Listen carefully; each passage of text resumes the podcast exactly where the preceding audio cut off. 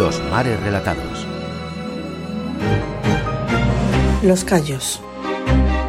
Cuando los navegantes españoles conocieron por vez primera el Nuevo Mundo, se toparon con unas gentes y una naturaleza nunca sabidas hasta entonces, realidades que no sabían nombrar. Por ello, en la Española, la isla que los nativos llamaban Haití, aprendieron el nombre indígena de muchas cosas que después ha venido a ser el nombre común en español. De hecho, Santo Domingo llegó a ser la base lingüística de la América española, es decir, fue el primer punto de americanización del idioma castellano. Colón contaba de los indios antillanos que ellos tienen en todas las islas muy muchas canoas a manera de fustas de remo, con las cuales corren todas las islas de la India, considerando como consideraban que habían encontrado la India y no un continente nuevo. Así, canoa entra ya en el español el 14 de marzo de 1493. Dieron nombre a los pájaros. Aquí dijeron los de la carabela niña que habían visto un garjao y un rabo de junco, y estas aves nunca se apartan de tierra cuanto más, como mucho, 25 leguas. Trajeron a Castilla los nombres de los peces. Hay en la mar, dicen, y entran también en los ríos, unos peces de hechura de cazones, o al menos todo el cuerpo, la cabeza bota y la boca en el derecho de la barriga, con muchos dientes que los indios llaman tiburones, bestia bravísima y carnicera de hombres. Trajeron plantas y su nombre, como el taíno maíz, del cual los españoles formaron el derivado maizal, y aplicaron nombres marineros a las realidades de tierra. Explican, allí se llamó estancia a la granja o cortijo y estanciero al que en ella hacía trabajar a los indios. Allí quebrada se hizo sinónimo de arroyo y se aplicó a los puches o gachas que de maíz hacían los indios el nombre de mazamorra, con que la gente de mar llamaba el potaje hecho de pedazos de bizcocho hervidos en agua tomaron el nombre de los lugares, como los Cayos. La primera isla a la que llegó Colón el 12 de octubre de 1492 fue la isla de Guanaani. De acuerdo con lo que dice en su diario, dicen, llegaron a una isleta de los Lucayos que se llama en lengua de indios Guanaanami.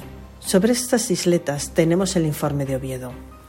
La isla Guanani, dice, y otras muchas que allí hay, que se llaman Islas de los Lucayos, generalmente todas ellas, o sea, es el nombre común para todas, no obstante que cada una tiene su propio nombre y son muchas.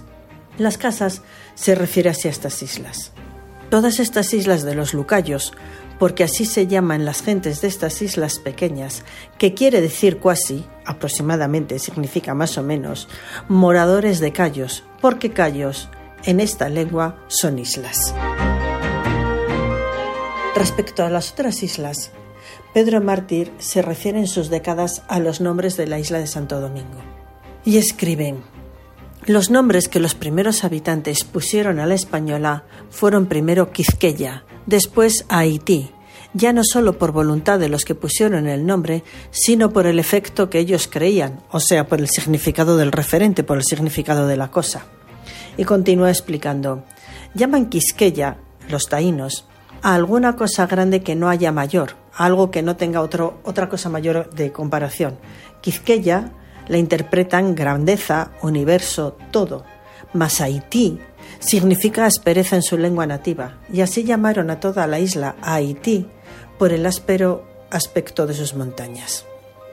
Con relación a las otras islas, a las Antillas Mayores, escribe las casas, no eran de aquella isla, sino de Borinquín, y esta es la que ahora llamamos Isla de San Juan.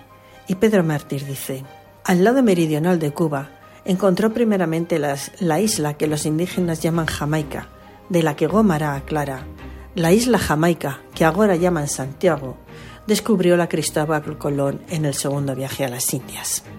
Entraron al castellano las voces yuca, cazaba, batata, guacamayo, amacana, guacacique, bejuco, papaya, mamey, maní, manatí, puma, tuna, piragua, sabana, cacahuete, cacao, tomate, chocolate, ají, jícara, petaca, tabaco y cientos y cientos de palabras más que llenaron las bocas de los españoles y de los europeos de la inmensa belleza de un mundo nuevo. Beatriz Sanz Alonso, Instituto de Historia y Cultura Naval, Radio 5 Todo Noticias.